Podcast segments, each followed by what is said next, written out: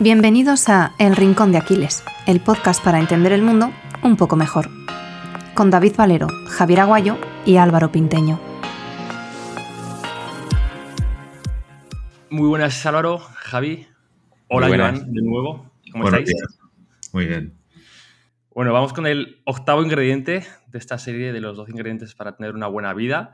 Hoy, Joan, ya ves que la compañía es un poquito distinta.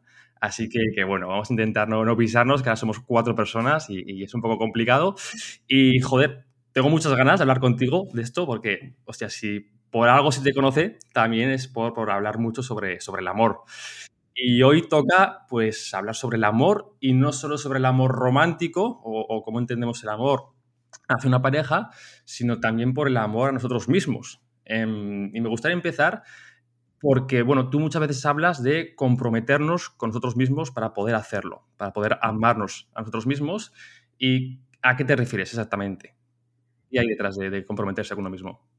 Detrás de ese compromiso lo que hay es un, es un trabajo y una, una dedicación y además el convencimiento de establecer un nuevo tipo de relación con nosotros mismos, ¿no? Una relación más, más amorosa, valga la redundancia, más, más amable, sobre todo ya que son este tipo de comportamientos y de, hábitos que tomamos sobre los que apenas hemos reflexionado nunca. ¿no? Yo hablo mucho también sobre el diálogo interior, que está estrechamente relacionado con, la autoestima y me llama mucho la atención ¿no? cuando yo le pregunto a alguien, ¿y tú cómo te hablas? ¿Cómo suena ese diálogo en tu cabeza? Y muchas veces dicen, yo me hablo yo, en todo caso, no, no son ni conscientes de, eso y se trata de, de ofrecer una atención, de dedicar una atención mucho, mucho mayor a nosotros mismos. Eso es el compromiso.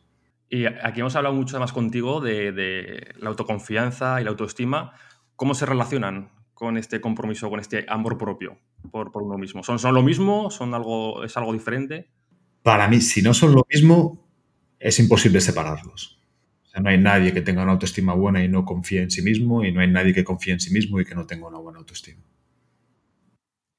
Y en relación a esto, Joan, em, ¿se puede llegar a amar si no nos amamos eh, a nosotros mismos? Porque yo entiendo que muchos de los problemas mm, de pareja no pueden, pueden venir por, por este motivo, pero ¿qué consejos darías ¿no? Eh, en relación a ese amor propio que podemos hacer?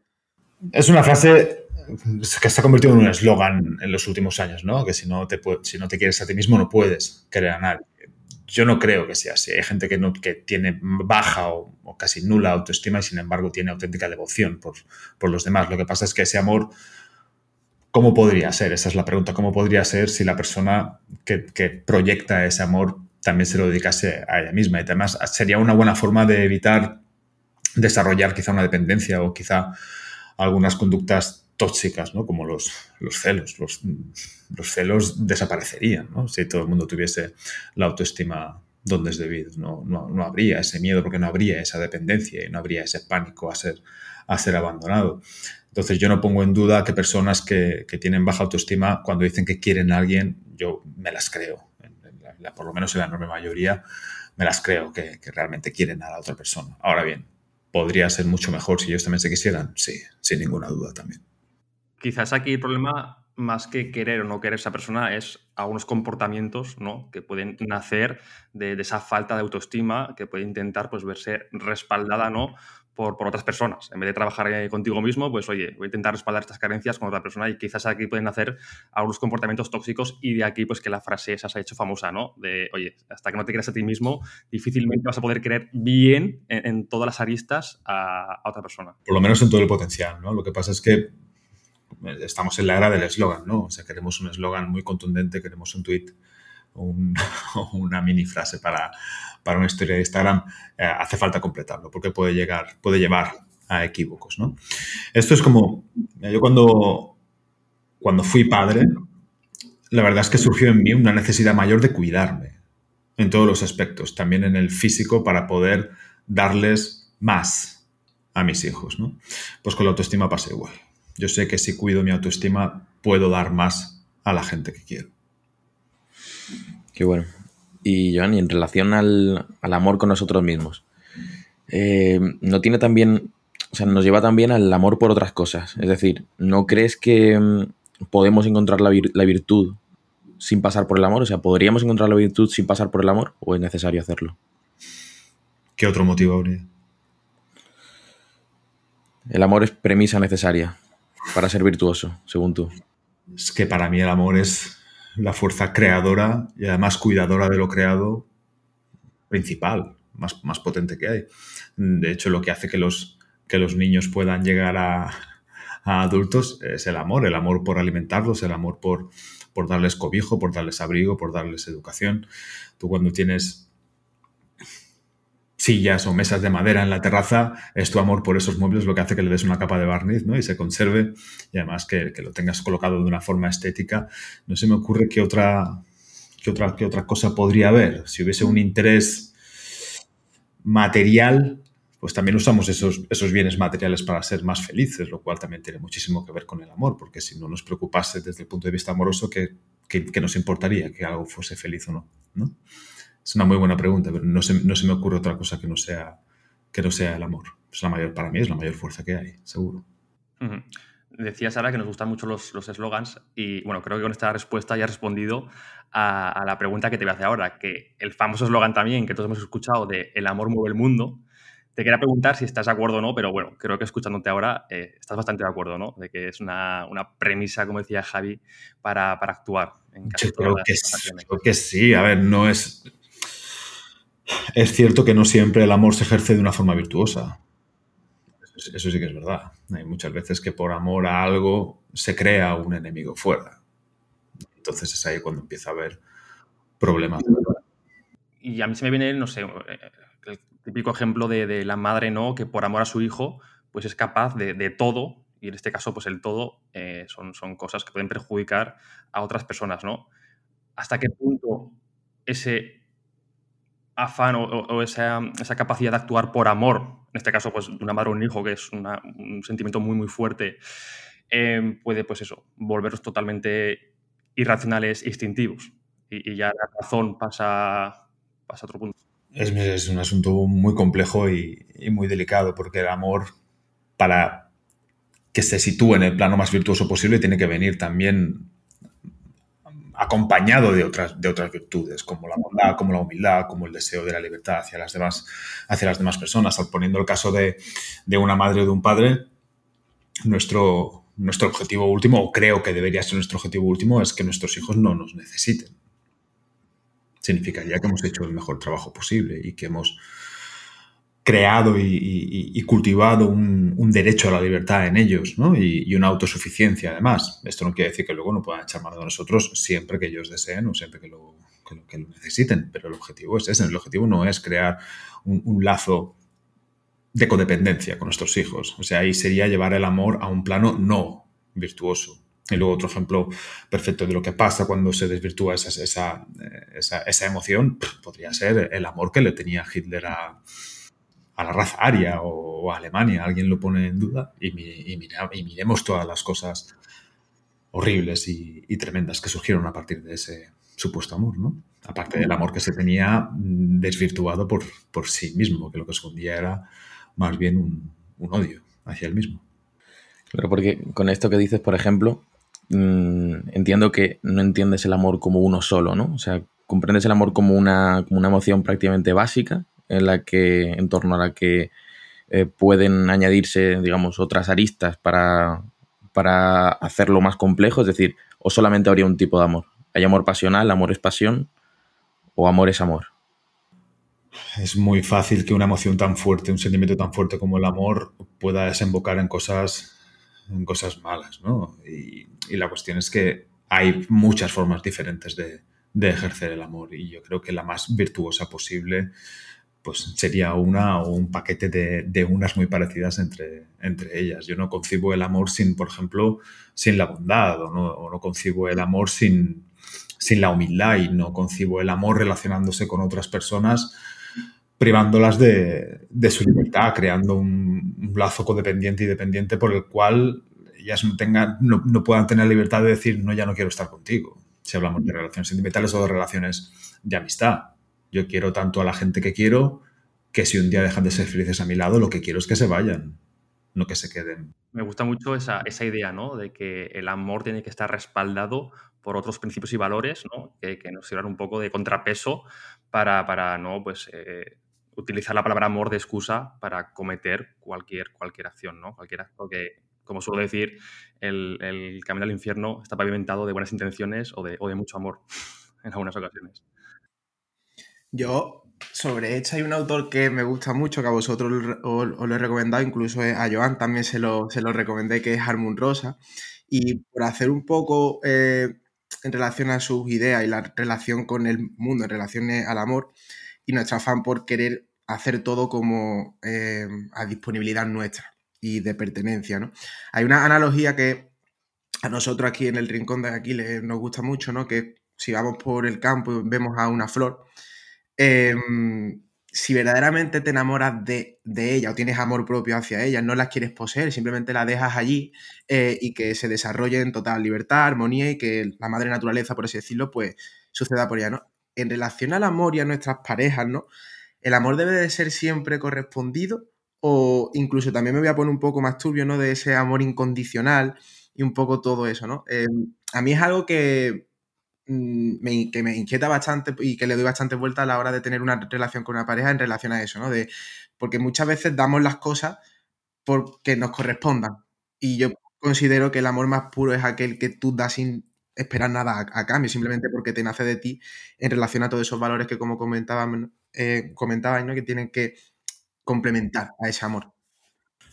Son, es una cuestión que también tiene mm, muy difícil solución o muy difícil dar solo una, una solución. A mí me, hacen mucho, bueno, ya sabéis, ¿eh? el doctor Amor recibo decenas y decenas de, mensajes todos los días al respecto. Y hay dos preguntas que se repiten mucho, que es, estoy conociendo a alguien, yo estoy mm, enamorado, pero esa persona lo está mucho más o lo está bastante menos. ¿no? Es, como si se solicitase una reciprocidad exacta, una igualdad, una igualdad de fuerzas como si eso fuese una cosa fácil, o sea, como si, como si eso además fuese medible o como si fuese condición necesaria para que una pareja pueda, pueda crearse y pueda después sobrevivir y seguir adelante. Esto, esto no es así. Obviamente es imposible que se, que se dé un 50% exacto de repartición de ese enamoramiento y entonces se cree como una causa justa ¿no? para que los dos podamos seguir en igualdad de condiciones. Siempre hay un riesgo a asumir en, en este caso. Pero después la, siguiente pregunta que surge muchísimo es lo último que ha dicho Álvaro, ¿no? Lo de yo doy, pero espero una, una vuelta. Entonces, yo sé que tendría que dar sin esperar una vuelta. Entonces, ¿qué hago? ¿no? O sea, ¿cuál es, cuál es la conclusión? La conclusión no es, no es absoluta. Sí deberíamos dar sin esperar nada a cambio, pero cuando damos y no nos dan nada a cambio, no nos gusta, no nos sentimos bien y empezamos a sentir que estamos dando tontamente. Claro, ahí, ahí lo que percibimos es una cuestión de desagradecimiento. Ahí lo, que, lo que recibimos de vuelta no es cero, es menos que cero. Y hace sentir que lo que estamos dando no es valorado. Entonces, atenta un poco contra, contra la propia dignidad. Una virtud muy bonita, preciosa en la vida es ser es ser agradecido. Esto no quiere decir estar siempre intentando compensar todo aquello que se nos da, pero por lo menos, como decía Marshall Rosenberg, lo que, lo que hay que dar a cambio de lo que se nos da es nuestro mejor recibir. Y hay gente que esto lo tiene muy mal, muy mal entrenado. Y debería sobre, sobre, eso último que comentaba, ¿no? De mm, dar sin esperar recibir nada eh, a cambio, pero tampoco podemos estar toda la vida, ¿no? De nada. Eh, Jordan Peterson, que sé que es autor que nos gusta eh, a todos de aquí, tiene una idea que a mí me gusta mucho cuando empieza a hablar sobre el caos y el orden, el infierno, eh, todo eso, ¿no? Con esa metáfora y demás.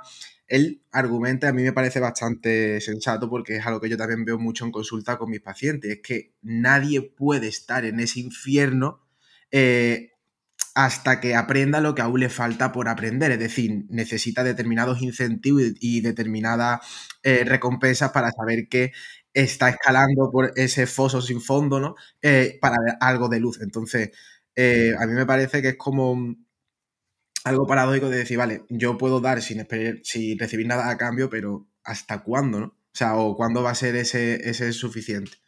Seguramente no durará mucho.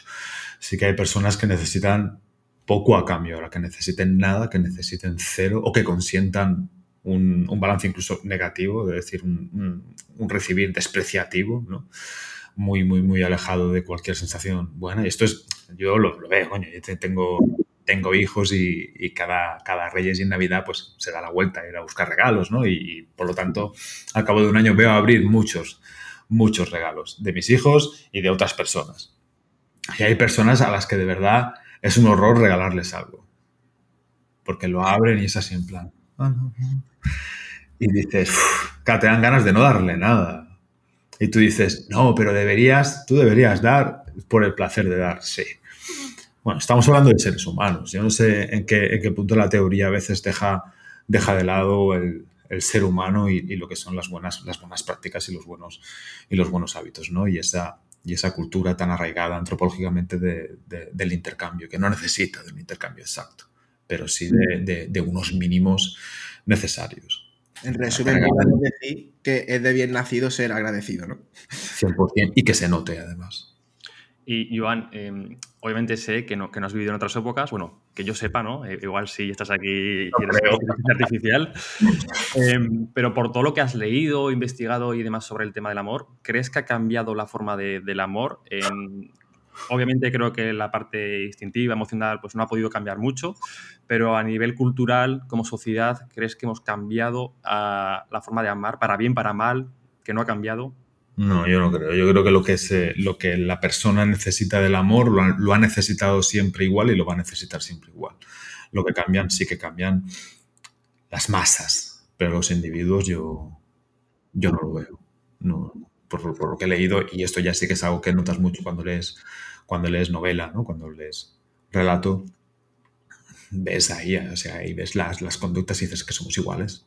Es, es, lo mismo hoy que en los años 50, que en el siglo XIX, XVIII, XVII, en, en, Orgullo y Prejuicio, en Romeo y Julieta y donde, y donde sea. Lo que se busca es esa, esa conexión y esa, esa necesidad de sentir en un plano diferente y seguramente superior, ¿no? Y esa, y esa compañía, y esa valoración, y esa amistad, y esa conexión, esto va a ser siempre, va a ser siempre igual. A mí, me gusta, a mí me gusta esto que comentabas sobre el dar y el recibir, Joan. Yo muchas veces lo veo como, como si fueran depósitos de amor, ¿no? O sea, cada persona tiene el suyo y lo veo muy relacionado con la autoestima. Es decir, veo gente que en general da el 100% de su amor a la persona que tiene al lado y no le queda nada para sí. Entonces, lo que espera de la otra es que la otra le dé todo su 100 para poder, en ese caso, estar, digamos, igualados, ¿no? Eh, mi interpretación es que si esa persona se ocupara primero de sí mismo, se diera a sí mismo amor, todo lo que le sobrara se lo podría dar a la otra persona sin esperar a cambio, en realidad. No tendría esta dependencia de la otra. ¿Cómo lo ves tú eso? Yo creo que salen de dos, por decirlo, por seguir con tu analogía, de dos tanques diferentes. No creo que el amor que nos, que nos privamos a nosotros es el que damos a los demás o que, o que esto sea así. Lo que sí es cierto que no a nadie le gusta dar y que caiga en saco roto. O sea, aunque la otra persona no nos dé, nos gusta ver que tiene un efecto. No hay nada peor, por ejemplo, que, que, hacer un halago sincero a alguien y que te lo descrean. ¿no? Porque tú dices, vale, yo no necesito que me halagues, pero necesito que el halago que te doy, por lo menos que te lo creas, para que te haga sentir un poco mejor. Eso es todo lo que yo, lo que yo necesito recibir de ese, de ese halago. No necesito que me devuelvas otro, otro halago. Por eso hablaba antes de, las, de, la peligrosidad, de la búsqueda de esa reciprocidad. Yo te halago y tú no me halagas nunca. ¿vale? Eh, porque además todos tenemos diferentes sensibilidades. Yo en este caso soy un tipo que obviamente no, me gusta dar y, que, y que caiga en saco roto, pero no, si hago un favor, no pido jamás que se me devuelva ese, ese favor. Yo siempre digo que yo, si puedo, doy todos los favores que me solicitan. Pero sin embargo, soy una persona que no reclama nunca, nunca, nunca esos favores y que rara vez pide, pide alguno. Y no tengo la sensación de que exista una descompensación por, por, ese lado. Pero sí necesito que la persona a la que le haga un favor, ya que me molesta, entre comillas, pues que, lo que, que por lo menos lo pruebe o que le dé una vuelta o que lo considere o que si lo lleva a cabo le haga un bien y que me lo haga saber quizá o que un día me diga, eh, probé eso y me fue genial. Aunque sea, me leí el libro que me recomendaste y me gustó mucho ya está. No necesito que me recomiendes uno. ¿Vale? O sí, si crees que me va, que me va a gustar, pero ya no, no, no me iré a mi casa pensando, mierda, me he gastado una energía en él que, que luego él no me ha devuelto, entonces ya me sale como negativo esto. Hay que, y yo sí creo que en, este, que en esta parte el cariño que me tengo a mí mismo me hace no, no necesitar esas, esas contrapartes del, del otro lado. Me hace poder dar seguramente de una forma mucho más desinteresada. Pero es que quedemos, que queramos dar desinteresadamente no quiere decir que, lo, que vayamos a poder dar sin recibir, aunque sea un mínimo agradecimiento o, una, o un buen recibir, como he, dicho, como he dicho antes. Eso nos haría sentir, creo que nos haría sentir un poco estúpido o como mínimo nos haría, nos haría plantearnos la posibilidad de darlo en otro lado donde sea más valorado, donde pueda causar un efecto un efecto mucho mayor entre si yo voy a dar algo entre dos personas que lo necesitan igual y una puede tener más efecto en esa persona, pues obviamente puedo intentarlo, pero acabaré dándole más a la persona que, que más lo valora o que más lo usa o que más beneficio saca de ello. Yo solamente quería aportar una cosilla en relación a lo que ha dicho David, de mm, cómo el amor ha ido cambiando ¿no? Eh, a lo largo de la, de la historia y demás. Y nuevamente, soy un pesado y vuelvo a citar a Armund Rosa y su teoría crítica sobre la aceleración, que hoy día parece ser ¿no? que una vida va a ser mucho más realizada si somos capaces de vivir en una vida todas las máximas posibles. ¿no? Y algo que me inquieta mucho y que veo con amigos míos y con, y con gente cercana no sé si es paciencia o es mm, esa pérdida también por los valores más profundos, el significado que les damos, ¿no? De, al compromiso. Y mm, antes, mm, yo creo que se hacía muchísimo más por, hacer que el matrimonio estuviese unido, ¿no? Y el compromiso y una relación. Y hoy día la mínima de cambio, por tonterías o por problemas que son inherentes a cualquier relación, a cualquier compromiso, a la convivencia y demás, se tira todo por, em, eh, por, la borda por el hecho de decir, eh, es que puedo estar con cualquier persona, yo no estoy para consentir esto y muchas veces son minucias de la propia convivencia eh, y creo que muchas veces, o al menos a mí me ha dado esa sensación, eh, podemos llegar a mm, dejar pasar a personas que son muy indicadas y que no hacen muchísimo bien y no hacen mejor persona, incluso en la relación, por el hecho de decir, es que yo no quiero llegar a casa y discutir con mi pareja sobre por qué no frega los platos, es que yo no quiero porque me dejé el otro día en la cama sin hacer, ¿no? Y es como, son gotitas eh, que vas acumulando y al final, pues dices, no, pues yo no estoy para estar así porque yo quiero que todo sea idílico, ¿no? Y creo que eso antes... Yo que en consulta pregunto mucho a las personas mayores, ¿no? Porque es algo que me llama mucho la atención cuando una persona lleva 50 años casado, eh, que se mantiene y eso, digo, oye, ¿cuál es vuestro secreto? Y me dicen siempre lo mismo, se pone paciencia, aceptar los defectos de cada persona eh, y no intentar cambiarla. O sea, hay cosas de convivencia, normas que hay que cambiar, ¿no? O que para hacernos la vida mucho, mucho, más, mucho más fácil, dice, pero yo no puedo hacer que la otra persona sea como a mí me gustaría que fuese, eh, porque por esa falta de trabajo de introspección que hemos comentado antes. Entonces, me gustaría saber tu opinión respecto a ese cambio que pueda haber un poco. Es un cambio que lo que hace es retrasar la cuestión, pero en el que al final se busca lo mismo. O sea, lo que, lo que ahora hacemos es dar más vueltas intentando encontrar la mejor pieza posible, quizá tardamos más, también por el momento socioeconómico se está retrasando mucho más la entrada del, del adolescente o del joven adulto en el mundo adulto total, la independencia física a la hora de vivir en tu propia casa, etcétera, etcétera, pero al final se busca exactamente lo mismo. Y al final acabamos todos con las mismas, con esas mismas necesidades, que esas yo creo que sí que no cambian de, ninguna manera. Sí, pues tenemos quizá más parejas de antes, hay más oportunidades que antes, entonces es más, es más comprensible. ¿no? Yo, yo leí un estudio hace, hace unos cuantos años que hablaba de que al final el trabajo, los amigos y la pareja los acabamos encontrando en un ratio, creo que eran de 700 metros alrededor de la casa en la que nos criamos. Y en mi caso fue, fue yo cuando lo leí dije que ni de coña. Hombre. claro, descartamos sociedades donde sí que hay una movilidad muy grande, como por ejemplo puede ser, ser Estados Unidos, pero en mi caso y en el de muchos amigos míos, claro, casi todas mis parejas vivían, que he tenido en mi vida, vivían cerca de, la casa donde yo me crié, mis amigos más cerca aún y mis trabajos, hasta que fui policía que tuve que salir del pueblo, pues se habían desarrollado todos en el mismo, en el mismo pueblo. Ahora las posibilidades van, van mucho más allá, tenemos más oportunidades y siempre tenemos esa sensación de puede haber otra cosa, otra cosa mejor.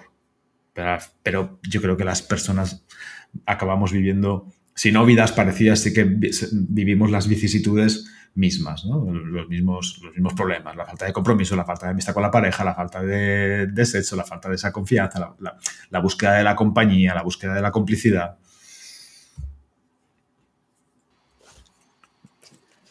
No se te oye, David. Estás muteado, muteado ahí. Estás muteado. Perdón, que me he mutado porque es que aquí eh, soy Domingo de Ramos, ¿no? Si no me equivoco. Ah, vale. Y tengo aquí la iglesia al lado con las campanas, entonces me tengo que mutear porque si no, aquí solo se escuchan campanas. Que te decía que, que ese matiz eh, es real, ¿no? O sea, y aquí pongo el hashtag de, de biología, la sensación de que allá afuera puede haber algo mejor, eh, es algo real y es algo que también nuestro instinto pues, pues siempre está alerta, ¿no? A, a in- intentar encontrar la mejor pareja. En este caso, pues el hombre con, unas, eh, con una búsqueda eh, diferente a la mujer, pero ambos sexos siempre están pues con esa parte instintiva de, oye, es que quizás hay algo mejor fuera y pues igual no me cierro todas las puertas, ¿no? Dejo la ventana un poco entreabierta por si acaso. Pero es que además filosóficamente tiene razón, tiene fundamento. Claro, claro. A esta conclusión llegué hace, hace unos cuantos años que pensaba, vamos a ver, porque me preguntaba mucho por la media naranja, ¿no? ¿Cómo sé que la persona que he elegido, cómo sé que no hay otra mejor? Coño, me quedé pensando y digo, ostras, es que es verdad, a ver, si yo cojo a dos personas y hay una que me gusta más que la otra, es que de alguna forma las puedo colocar en una, en una, línea de, de- escala desde la que más me puede llegar a gustar contra la que menos, ¿no? Vosotros me conocéis y si os podéis imaginar el tipo de chica que es la que no me iría jamás ni por, ni por purísima necesidad. Entonces la colocaríamos a la izquierda. Y entonces algunos de mis ideales favoritos a la derecha y entre medias y al final quizá a los extremos todas las mujeres del mundo. Las podría colocar así. Entonces también hay una cuestión de fe o de confianza donde yo digo, vale, esta, no sé, a lo mejor puede haber otra, otra mejor, pero ya renuncio a la búsqueda. Ya esta creo que me puede, puedo satisfacer mis necesidades y yo las suyas en esta relación. Pero claro, probablemente exista esa mujer mejor en, en No, términos... eh, probablemente no. Existe seguro. Claro, claro. O sea, por estadística, otra cosa que no llegues a conocerla ni siquiera en tu vida, ¿no? Pero, pero seguramente. Filosóficamente tiene que existir necesariamente, igual que existirá el, tu grupo de música perfecto para ti o tu pintura al óleo ideal para ti y la ciudad ideal para ti donde, donde vivir, porque lo vuelvo a repetir, si yo puedo colocar aquí, mm, yo qué sé, eh, Villafranca, que es un pueblecito que me encanta aquí a 6 kilómetros, y luego un lugar donde yo no viviría nunca, como sería una gran, gran, gran ciudad, pues claro, las, puedo colocar por, orde- por orden de agradabilidad o de, preferencia. Entonces puedo colocar todas las otras cosas ahí, desde el menos indi- indicado o menos deseado hasta el más deseado, el más perfecto o el más, o el más imperfecto. Ahora hay un momento en el que supone un salto de fe, de decir, puede haber una más. Mucha suerte sería que esta fuese entre todas las que hay, la que estuviese en el extremo más Nunca, nunca lo sabrás si lo es. Lo sabrías. ¿Y Entonces, crees que es algo más, ese salto de fe, algo más pragmático o algo más de que tenga que ver con el conformismo? De, oye, pues mira, pues es que esto no está mal, ¿no? Aunque haya algo mejor, o es algo pragmático del que ser humano, pues llega un momento que, que necesita, ¿no? Casi por instinto, el, el formar una familia y el, y el sentarse. Pero es que lo que todos deseamos es conformarnos, pero de verdad, conformarnos de una forma satisfactoria. Tú cuando vas a comer nunca mientes en tu conformidad. Comes hasta que estás pleno, hasta que estás conforme y dejas de comer. Pero si hay comida, no vas a dejar de comer si tienes hambre. O sea que igual el conformismo le hemos dado últimamente un, un Una connotación peyorativo de lo que Brutal. debería, ¿no? Brutal, pero yo busco conformarme con todas las cosas de mi vida, con todas. sobre esto, eh, en el último libro Vi- en Virtual Hand de Vida Contemplativa, él lo que argumenta simplemente es que ese día festivo, el domingo de no productividad, como que lo hemos perdido, ¿no? Y lo que dice precisamente es, ese, es decir, eh, el objetivo fundamental del ser humano no es la supervivencia, sino es el gozo. Es el hecho de decir, cuando lo que, lo que decía Joan, decir, hostia, me conformo plenamente sin condiciones ya está bien. em, La plenitud. em, por buscar, ¿sabes? Y Pues la plenitud es, es igual a, a- ese conformarse. Porque si yo no estoy pleno, siempre tengo que ir buscándolo. Entonces estoy insatisfecho. Estoy en un estado de no plenitud. La felicidad no puede venir en ese, en ese plano, al menos no de forma, de forma completa. Lo que buscamos es encontrar una persona con la que ya estemos plenamente satisfechos, buscamos tener un número de hijos o no tenerlos de forma que nosotros estemos satisfechos, buscamos ganar un, número de dinero que nos dé una vida ociosa y personal, doméstica, en la que estemos conformes con, lo que tenemos y satisfechos y plenos, y así, cuanto antes llegar a ese punto de equilibrio y simplemente disfrutar de la vida lo que decías tú, ese, gozo, esa felicidad. Una cosa más, y, te dejo, Javi, porque está muy relacionada con, este tema, y es que, aunque no tenga que ver exactamente con el tema del amor, me interesa mucho lo que te comentaba ahora del sentido peyorativo que le hemos dado a la palabra conformismo, ¿no? ¿De dónde crees que viene este sentido tan peyorativo, negativo hacia ser conformistas. Y lo dices tú, ¿no? Se me llena la boca más al decir me siento pleno que soy conformista, que es como, joder, mediocre, ¿no? Ya no quieres más, ya te... Porque lo hay. Hay, hay una forma de expresarlo que tiene una connotación muy negativa y creo que puede ser muy, muy perjudicial para la persona. Yo recuerdo, por ejemplo, mi madre, que me adora, yo tengo una relación buenísima con mi madre, pero yo, por ejemplo, siempre tuve una sensibilidad muy fina para, para mi plenitud personal, ¿no? Y sabía que cosas que tenía y que podían ser buenas para quizá otras personas a mí no me llenaban. Y yo, por ejemplo, recuerdo cuando, cuando le comuniqué a mi madre que iba a dejar la policía local, que mi madre me dijo, pues hay que saber conformarse en la vida. Y yo le dije, sí, cuando encuentro una cosa que, que me llena. Pero de mientras, no, yo no puedo mentir y decir estoy conforme cuando no es cierto que estoy conforme. Ahora, esa, ese estado constante de inconformidad, porque en teoría nos lleva a un crecimiento y un desarrollo de eso también veo, lo veo un poco, un poco absurdo. Mi madre también me decía eso cuando me tenía que separar de mi primera mujer. Me decía, pero hay que conformarse. Y yo, bueno, me conformaré cuando encuentre una cosa con la que yo pueda decir, me basta. Me basta. Yo le dije, tranquila mamá, que si el trabajo me gustase, mi pareja me gustase, no las cambiaría por nada del mundo. O no las, no las dejaría marchar, no las dejaría ir se, habla de ese conformismo como, como un sustituto de él, no valoras lo que tienes. Y eso solo lo puede decir la persona que lo tiene. Nadie más. Y eso al final tú, Joan, que eres una persona que le das muchas vueltas a la cabeza, que tienes muy clara tu identidad, tus valores, pero a fin de cuentas no todo el mundo en, en esta sociedad es así. Y lo que tenemos claro es que vivimos en un mundo cada vez más consumista en todos los aspectos, en todos los sectores, pero es que en el en el ámbito de las relaciones, pues vemos como en los últimos años ya se están instalando pues los OnlyFans, los Tinder, los todo este tipo de cosas que lo que llevan es a el consumo de relaciones breves, esporádicas y fomentados por el, pues, por el disfrute a corto plazo, más allá de una relación sana y duradera.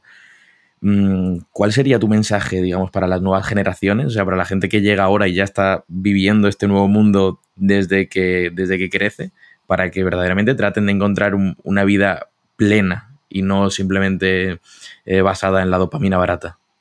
Hay muchos, muchos factores que intervienen en esta ecuación. Por ejemplo, no solo tenemos la creencia no creída, porque sabemos que un día nos vamos a morir, pero actuamos como si no nos fuésemos a morir nunca. Y no solo eso, sino que actuamos como si siempre fuésemos a ser jóvenes.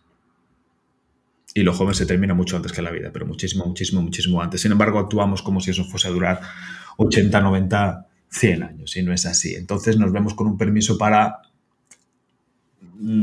estar abiertos a lo fácil, porque obviamente es mucho más fácil pagar un, OnlyFans y con perdón pajearse delante de una persona a la que no conoces y que no te ve, en calzoncillos y calcetines hasta las rodillas, que eh, ser una persona confiable, una persona mm, fuerte con valores y principios que puedas convertirte en la buena pareja de alguien que vale la pena.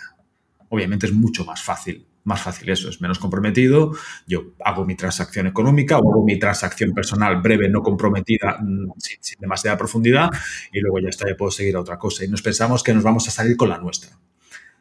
de lo que tenemos necesidad, tenemos que llegar a un punto donde se pueda cubrir esa necesidad. Yo no puedo, yo no puedo darle la espalda a una sensación de hambre. En algún momento tendré que comer. Entonces creo que hay también ahí una necesidad que solo la pareja puede, puede cubrir. Y es que de alguna forma sabemos que si nos adentramos en la vejez o incluso en la mediana edad, ¿no? allá por los 45, 50 años, sin haber hecho todo lo que nos corresponde hacer con una pareja, creo que podemos llegar a sentirnos muy solos y llegar a desarrollar pues, una melancolía fuerte o un sentimiento de que la vejez va a ser una etapa cruda, dura, fría y, que, y por la cual vamos a pasarlo mal. De hecho, está demostrado que las personas que llegan solas a la vejez mueren con bastantes años de, antelación. Y esto es así porque, claro, si no tengo nadie a quien cuidar, ¿para qué me voy a cuidar yo? Pero es que además, si no hay nadie ahí al otro lado, ¿quién me va a cuidar a mí? Entonces ahí sí que entra una, una relación bastante bastante difícil que desarrollar con nosotros mismos, ¿no? Porque en plan, ¿por qué me voy a tomar yo estas medicinas si no tengo que cuidar a nadie por culo las medicinas? No voy a ir ni a buscarlas. A ver si me llega cuanto antes la hora, ¿no? Sí, pero es que al final también este tipo de, este tipo de cosas no están planteadas así como así. O sea, cuando se instauran en las sociedades porque juegan con nuestros instintos. Es decir, la, sobre todo el hombre eh, tiene ese instinto biológico ¿no? de reproducción, de tratar de inseminar al mayor número de personas que y nace. Y, y, muchas, y muchas más que completan. Y en el mundo de las mujeres, pues surge una nueva narrativa también ahora del empoderamiento, de bueno, de irse. Claro que al final traten de buscar esta figura también masculina, digamos, de, de, de bueno, de tener cuantas más parejas sexuales mejor. Pero al final estamos aquí donde estamos gracias a una cultura que nos ha hecho evolucionar en, el que, en, la, que la, en la que la sociedad se edifica en torno a la familia. Y, y, entiendo que si estamos donde estamos es gracias a eso. Entonces, ¿cómo tratamos de hackear nosotros mismos nuestro, nuestra, nuestra, nuestro sistema para decir, vale, si esto es lo virtuoso, esto es lo positivo, ¿cómo desecho todo lo que me lleva al lado más primitivo? Para Pero bueno, el ser humano lleva mucho tiempo, quizá desde siempre, intentando pasarse el juego de la vida de una forma distinta, de una forma original, ¿no? Y al final acabamos descubriendo que no, que no es así. Yo también lo he hecho, ¿eh? Yo en su momento acabé bastante harto de las relaciones serias, estables, y llegué a un acuerdo conmigo por el cual yo iba a estar soltero toda la vida, iba a conocer a chicas y en el momento en el que se pasase esa sensación de subidón del principio, las, pues, la dejaría y buscaría otra vez ese subidón. ¿no? Y decía, pues, y así, y yo en mi cabeza intelectualmente pensaba, me lo voy a pasar de puta madre toda la vida. Claro, pues te lo pasas muy bien durante un tiempo. Y luego ya te sale esa necesidad que no se puede cubrir con sustitutos, que no se puede saciar con sustitutos. Hoy en día hay mucha gente que se cree que esa forma de vivir en la que se ha vivido siempre, pues de repente, no sé por qué, porque ellos lo han decidido, va a poder ser sustituida por otra cosa. Y claro, como quizá basta verlo, ¿no? Todos estos movimientos están liderados por gente muy joven. Entonces vamos a ver dentro de 15, 20, 30 años si seguirán pensando, pensando lo mismo. Pero es que ¿Tú cuáles crees? Pues todos estos movimientos antifamilia, ¿no? Ant, ant, estos movimientos exclusivos del hombre, antitradicionalistas. Pero al final vamos a ver qué pasa dentro de 20, 30 años. Pero aquí también interviene otro, otro factor muy relevante que es que es mucho más fácil criticar o demonizar lo que yo no he sabido construir.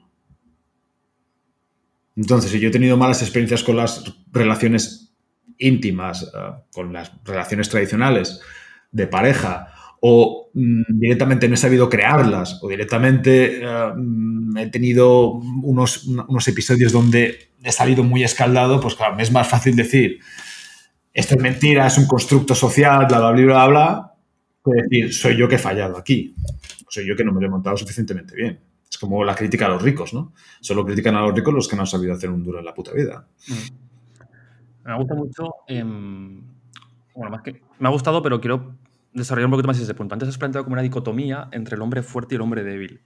Eh, el hombre fuerte, ¿vale? Para poner este ejemplo de OnlyFans y que la gente entienda a qué nos, a qué nos referimos, que no tiene por qué ser OnlyFans o este tipo de, de plataformas. Uh -huh. ¿El hombre fuerte puede consumir OnlyFans?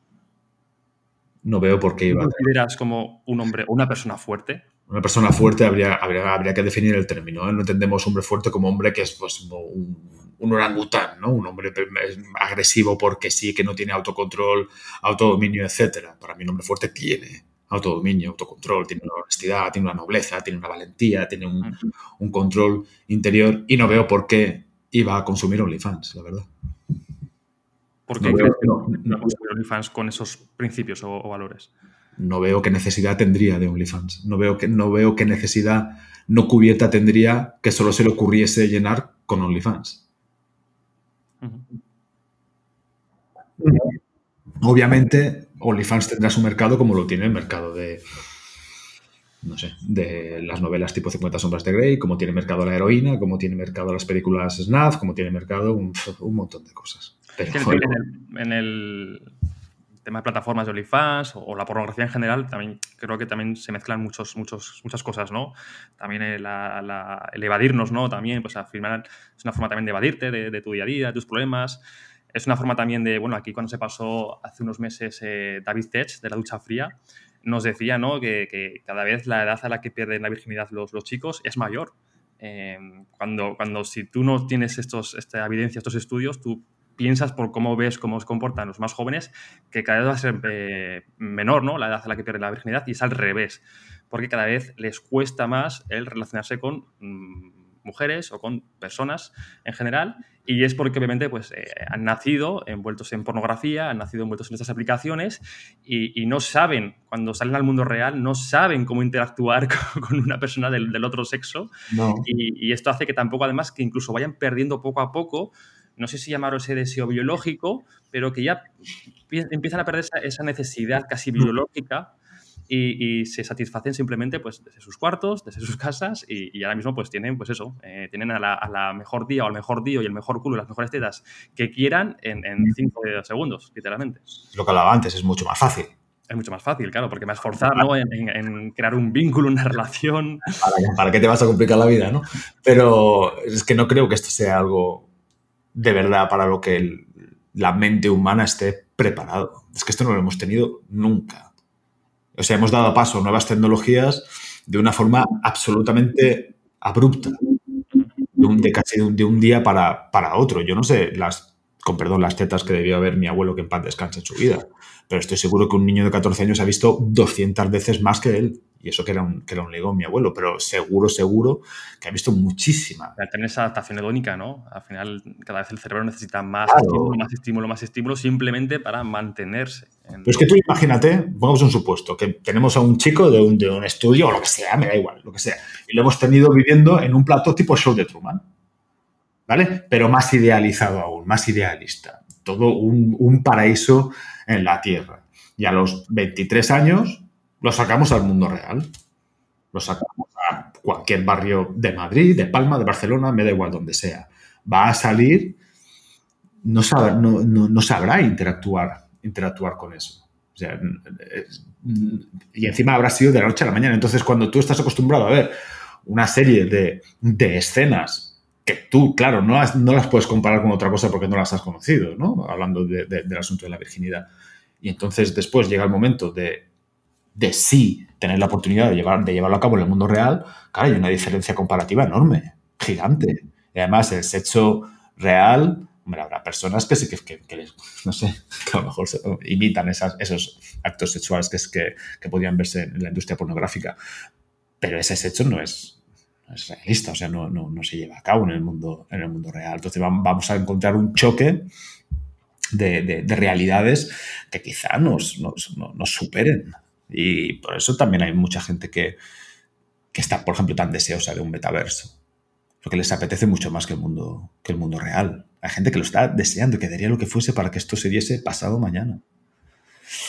Yo es que creo que lo que comentabas tú, David, respecto a lo de cómo, lo, cómo los adolescentes tienen relaciones sexuales cada vez más tarde, es un claro ejemplo de lo que vemos por TikTok y eso, que simplemente lo que vemos es la performance, es decir, una, un juego de estatus, de señalizar entre ellos y mm, de quienes están en, por así decirlo, la posición jerárquica es más, baja, quienes están en los más, en, los más altos y paradójicamente sucede todo lo contrario, que es que tú careces de habilidades sociales y tampoco sabes cómo relacionarte porque crees que la forma de relacionarte bien es señalizando eso solamente ahí, pero después a la hora de la verdad, cuando tienes que partir bacalao, pues quizás no sabes partirlo también como, como decir. Yo lo que veo aquí clarísimamente es que, vamos, si algo yo aprendí de Joano no es la importancia de definir tus valores y tus principios. Y cuando no se sabe, y sobre todo el significado individual que cada uno le da a cada valor. Porque el amor está claro aquí que, aunque estamos intentando llegar a un consenso, tendrá aristas diferentes para cada uno. Y si, hay, y si yo de las pocas certezas que tengo en esta vida es que todo cambia al final el ser humano va cambiando y lo que yo pensaba hace X meses sobre el compromiso y sobre el matrimonio no será lo mismo que piense cuando eh, vea eh, o cuando me lleguen las vacas flacas. Entonces, respecto a eso, que todo cambia, todo se transforma, eh, podemos decirlo como eso, hay algo que me interesa mucho respecto al contexto de Joan Gallardo, ¿no? Mm, ¿El amor tiene fechas de caducidad? ¿Sabes? Porque como vamos cambiando y cómo tomar una decisión tan difícil de cuándo sé que me tengo que separar y mm, rendirme, ¿no? Porque creo que también la redención es un acto de amor. Hay, hay varios inputs, ¿no? Que pueden darte una señal de que ha llegado el momento de, separarse, Cuando ya empiezas a, a pensar que estarás mejor sin que con tu pareja, eso empieza a ser un indicio, un indicio fuerte. ¿no? Ya no así cuando empezamos a pensar que estaría mejor con otra persona concreta, con nombres y apellidos, porque eso puede ser una calentura o una pura idealización. Pero cuando ya contemplas una idea en soledad que te parece mejor que la idea de tener esa compañía, yo creo que es un muy mal indicio, que ya es un indicativo de que la pareja está bastante, bastante en las últimas, ¿no? O cuando, luego hay muchísimos otros factores, ¿eh? pero hay otro también muy, muy evidente que es cuando la amistad ya no, ya ya no existe cuando se ha roto la amistad entre las personas de la pareja y que se traduce mucho, por eso insisto tanto también en, el tipo de lenguaje que usamos para dirigirnos a nuestra pareja, cuando existe ya ese tono muy, muy desdeñoso, toda esa gestualidad o toda esa evitación, ¿no? que es cuando vemos que el, hombre hace lo que sea por no volver a su casa o por salir antes, que a lo mejor el jefe le dice tienes que hacer una hora extra más al día y el tío se pone contento porque dice, qué bien, ya podré volver un día, un día más tarde. O cuando hacen vidas separadas dentro de la casa. El, hombre en su cuarto y la chica en su despacho o lo que, o lo que sea. Eso ya son indicativos de que, de que la relación está bastante, bastante jodida. Ahora, hablamos de la fecha de caducidad. Yo he escuchado muchas teorías y no me convence ninguna de ellas. Incluso he llegado a escuchar una que es que sí, que hay una monogamia, pero con ciclos cortos a lo largo del, tiempo, ¿no? Que estoy, con esto y después una temporada con otra persona. Yo creo que no tiene, no tiene por qué ser así, pero sí es cierto que tú cuando conoces a una persona, esto es como ir con, en el coche con la radio puesta y con la onda cero, ¿no? Y, escuchas onda cero en, en, Palencia. Vas con el coche y a cabo de cinco horas vas a tener que mover el dial porque si no ya no sintonizas la, la emisora, ya estará con otra con otra antena de repetición o lo, que sea. Tú conoces a tu pareja y claro, si, si casáis, estáis los dos en la misma sintonía. Pero así como es la vida, va a pasar que nos empezamos, nos empecemos a mover de alguna, de alguna forma. Entonces, entonces tiene que. El error que yo veo aquí es que se hace un poquito cada uno la guerra, la guerra por su cuenta, o se crean proyectos de vida separados. Y el proyecto de vida de una pareja tiene que estar en común desde el principio y en todas las etapas. Y si hay cambios, tienen que ser cambios para los dos, de forma que no se pierda esa sintonía y tú no sientas que te estás alejando de tu pareja. Por eso es tan, es tan importante también hablar todas las cosas importantes al principio o, si no, son así, no, si no existían al principio, sí sacarlas enseguida cuando aparezcan esas, esos factores que pueden hacer desestabilizar a cualquier, a cualquier pareja. Lo que, creo, lo que yo veo que hay más que una imposibilidad para que la monogamia o, o, el establecimiento de una pareja de larguísima duración hasta el final tenga éxito, lo que yo veo que hay son una serie de malas prácticas. Es, realmente un desempeño pobre. Yo que llevo muchos años trabajando con parejas, lo veo y digo, madre mía, no sé, si esto se, se midiese por cinturones de artes marciales, serían cinturón blanco los dos. O sea, no, no, no hacen las cosas bien. Que la típica frase cliché, ¿no? De es que ya te veo como un amigo, pues quizás es que tu pareja eh, debería de parecerse más a un amigo, ¿no? Que, a Eso se dice parecen amigos. Eso se dice cuando viven juntos y no se encuentran por la casa. Son como, como cohabitantes de un, de un piso o de, o, de, o de una casa, de una vivienda. Estos no son amigos. Las parejas, si realmente hay una amistad profunda entre ellos, rarísimo es que se rompan. Rarísimo. Yo no conozco personalmente ningún caso, ¿eh? O sea, que puedo estar tranquilo que mi novia sea de mis mejores amigas, ¿no? Por no decir se, debería buscar amiga y que de hecho fue amiga de toda la vida, vamos. Se debería buscar que fuese así. Vale. Eso que se dice, no, tu pareja no puede ser tu amiga. ¿Cómo? Debería ser tu mejor, o sea, tu mejor amiga y tú eh, su, mejor amigo. y debería estar en una categoría especial. Pero la pareja, para mí, vamos, seguro que debería ser la mejor amistad que tengamos en, la Tierra. Y eh, Joan, ¿tiene, tiene Platón una, cita que dice algo así como, puedes, puedes descubrir más sobre una persona en una hora de juego que en, un año de conversación.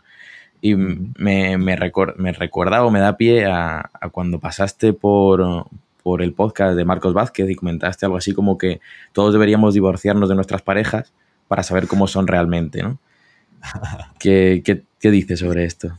Eh, no, sé si lo dices exactamente así. Lo que sí suelo decir yo es que antes de, echarte novia te la tienes que imaginar como tu expareja. Si esa versión te convence, puedes pasar a la siguiente, a la siguiente fase. Yo lo que he visto y he vivido también en mi propia, en mi propia persona es que el odio que te puede dedicar alguien que en teoría ha sido la persona que más te tenía que querer aquí es algo que pone los pelos de, los pelos de punta que es algo, que es algo tremendo. Y también, por otra parte, es algo que normalmente se puede ver antes. Hay que intentar juntarse con muy buenas personas, lo primerísimo de todo.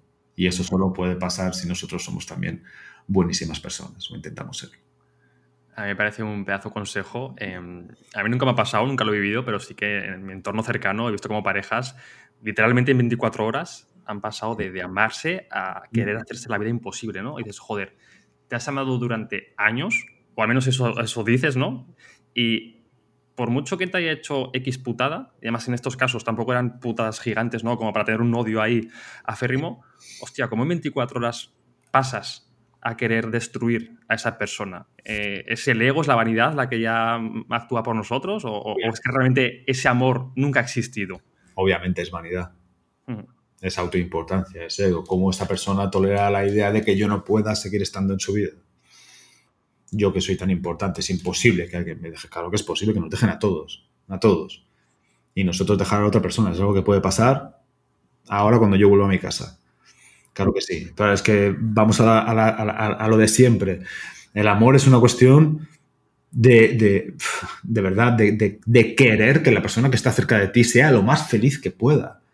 Y si mañana, por ejemplo, mi mujer está tomándose un café con una amiga y un tío se le acerca y le dice algo, y mi, mujer actual se levanta, lo mira y tiene el flechazo de su vida, y ese tío se sienta y se conocen y se da cuenta de que es la horma de su zapato y que va a ser más feliz con él que conmigo, es que se tiene que ir con ese tío. Es que es mi obligación, mi misión como su pareja es no quitarle ni un ápice de la felicidad que tiene. Y si puedo, hacer que aumente.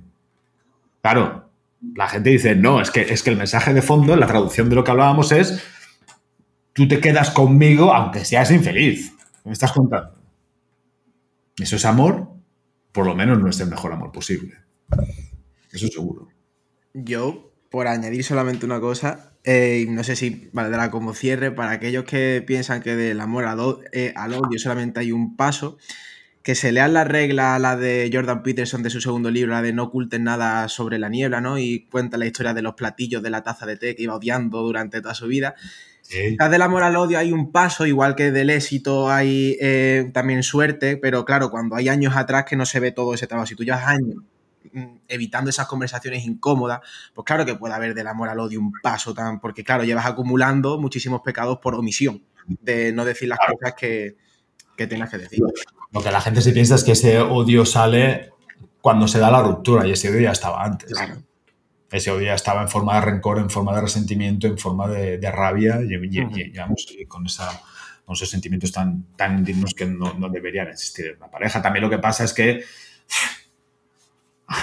lo que hablábamos, ¿no? De, antes de, tener paciencia. Hay gente que realmente tiene demasiada paciencia. Hay gente que tiene demasiada paciencia y que, que las separaciones, esas separaciones deberían darse muchísimo, muchísimo antes, pero también se da el otro gran factor que yo siempre digo, ¿no? Que es el, único problema en pareja que no tiene solución, que es haber elegido mal a tu pareja, ¿no? Y última pregunta ya, Joan, porque sí que nos gustaría, o al menos a mí me gustaría, tocar el amor desde todos los prismas posibles. Y este es el amor fati. Es decir, hablamos ya del amar a nuestro destino. Eh, sé que has leído a, Nietzsche, sé que has leído a los estoicos y ya desde pues, varios milenios, dos mil años, eh, hablaban de que debíamos amar a nuestro destino o todo lo que nos ocurría.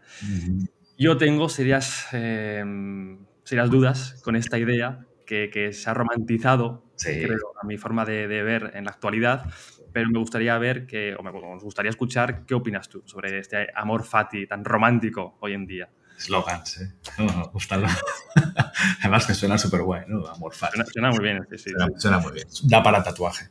Ah, a ver. Yo no estoy en eso. Yo lo que amo es la vida. La vida. Y además le estás preguntando a un cristiano por el destino, ¿no? Yo, los cristianos, pues los, que de verdad entendemos esta, esta cuestión, estamos deseando que siempre se haga la voluntad de Dios en nosotros, más que la nuestra. Yo por lo menos siempre que he tomado yo las riendas, he metido la pata a niveles monstruosos. Digo, yo siempre digo que Dios sabe mejor que yo lo que me conviene y que lo único que intento es no estorbar, o sea, que sea lo que, lo que Dios sea que tenga preparado para mí, su voluntad mucho más, mucho más que la mía. Es, es el, esa es la relación que yo tengo, que yo tengo con la vida el amor por la vida es, para mí es esto. Javi Álvaro, ¿vosotros pensáis lo mismo del amor fati? Yo es que sí creyente, entonces no te puedo decir que no. Creo que el camino para la virtud es ese. Comprar, ese, comprar exactamente esa narrativa. No, o dejar de pelearte con la vida. Porque al fin y al cabo, si te pasa esto, vale, ¿qué vas a hacer con eso? Creo que eso es más, más importante o la sobreimportancia que nos damos de ¿y por qué a mí? Bueno, ¿y por qué no? Mm. Sí, sí. Yo, les, digo siempre, les hago una pequeña, una pequeña metáfora, un pequeño cuento a mis hijos, ¿no? Ellos saben que a mí me encantan las aves, me encantan los pájaros y por eso precisamente no tenemos, porque me gustan tanto que no, no puedo meterlos en una jaula, ¿no? Y yo siempre les digo, ¿cuál sería la única forma de conseguir que un, que un ave, un petirrojo, lo que sea, se pose en la palma de tu mano. Pues tenerla abierta. ¿Vale? Y, ¿y qué pasa si cuando una vez se pone el pájaro, cierras el puño? Te lo matas. Entonces, tanto para que venga como para que se vaya, la mano lo más abierta posible todo el tiempo y no cerrarla nunca. Ni cuando no hay ave, ni cuando está ahí. Haced eso con la vida y seguramente irá todo la mar de bien. Pues lo dejamos aquí, si os parece. Mil gracias, Joan, una vez más. Ya sabes que esta es tu casa. Y bueno, para quien se haya subido al carro del Rincón de Aquiles hace muy poquito, que sepáis que este es el octavo ingrediente, el octavo, el octavo episodio que grabamos con Joan sobre estos 12 ingredientes para una buena vida. Eh, pues entra a nuestra web y encontrarás los, los siete previos que hemos grabado ya y aún quedan cuatro más. Y nada, que gracias de verdad otra vez, Joan, y que bueno, si te ha gustado este episodio, dale like a Spotify, iVoox o bueno, desde cualquier plataforma que nos escuches. Y por mi parte, pues que, con ganas de volver a hablar con vosotros tres prontito. Habrá que inventarse algo cuando acabemos con los 12, ¿eh? Habrá que invitarse algo. Un fuerte abrazo, Joan, Javi Álvaro. Nos, vemos. nos vemos en la 9. Vale. Adiós. Cuidado.